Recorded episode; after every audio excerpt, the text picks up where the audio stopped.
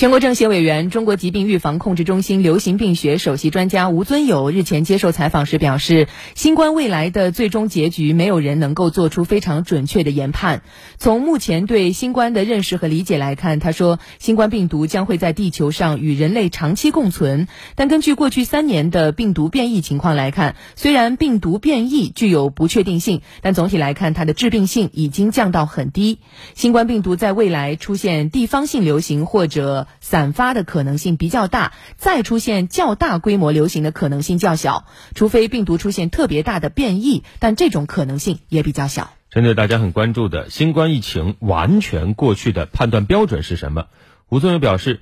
从中国疾病预防控制中心公布的上一周全国疫情监测情况来看，上一周全国每天检测出的新冠病毒核酸阳性的还有万余例，这说明疫情还在发生。它呈现出局部散发的低流行水平。判断疫情完全过去的标准是，它的感染人数降到一个很低的水平，不会出现聚集性疫情，总病例数比目前的还要低，低到人们几乎感觉不到它的存在，感受不到它对于我们健康和日常生活的影响。健康方面，昨天有一条热搜是人民日报的微博，关于甲流发病急的消息冲上热搜。这篇微博特别拎出了甲流的几个重要特征，给大家提醒一下：一个是传染性强，冬春季为流行高峰期；另外是发病急，症状比普通感冒重，持续时间长；还有就是发热和全身的症状明显，部分可以出现高热，伴有畏寒、寒战、头痛等症状，常常会有咽痛、咳嗽，可能会有鼻塞和腹泻等症状。嗯，那甲流其实是有试纸的，但是说。如果没有试纸，大家也可以根据症状来判断一下。对，不妨接种疫苗，同时记得室内通风。